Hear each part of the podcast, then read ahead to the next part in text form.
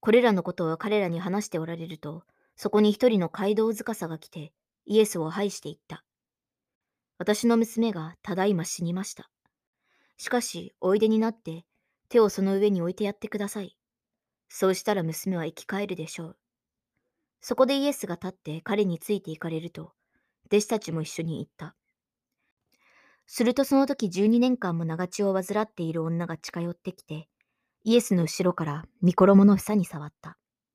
御衣に触りさえすれば治していただけるだろうと、心の中で思っていたからである。イエスは振り向いてこの女を見て言われた。娘よ、しっかりしなさい。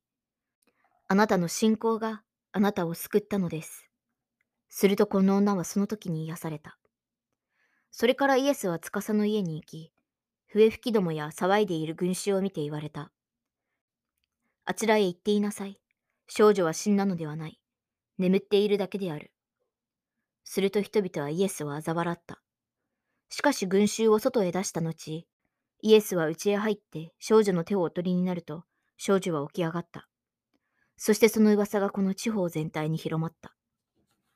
そこから進んでいかれると二人の盲人が、ダビデの子よ、私たちを憐れんでくださいと叫びながらイエスについてきた。そしてイエスが家に入られると、盲人たちが身元に来たので、彼らに、私にそれができると信じるかと言われた。彼らは言った。主よ、信じます。そこでイエスは彼らの目に触って言われた。あなた方の信仰通り、あなた方の身になるように。すると彼らの目が開かれた。イエスは彼らを厳しく戒めて言われた。誰にも知れないように気をつけなさい。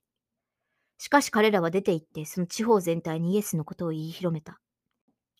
彼らが出て行くと人々は悪霊に疲れた推しをイエスのところに連れてきた。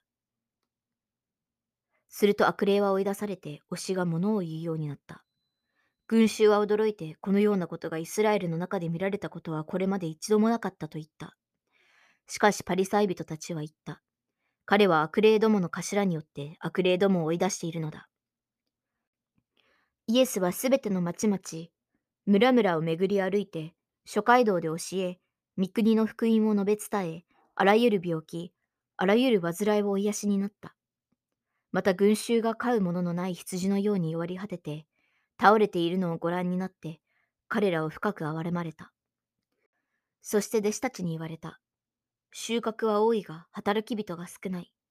だから収穫の主に願って、その収穫のために働き人を送り出すようにしてもらいなさい。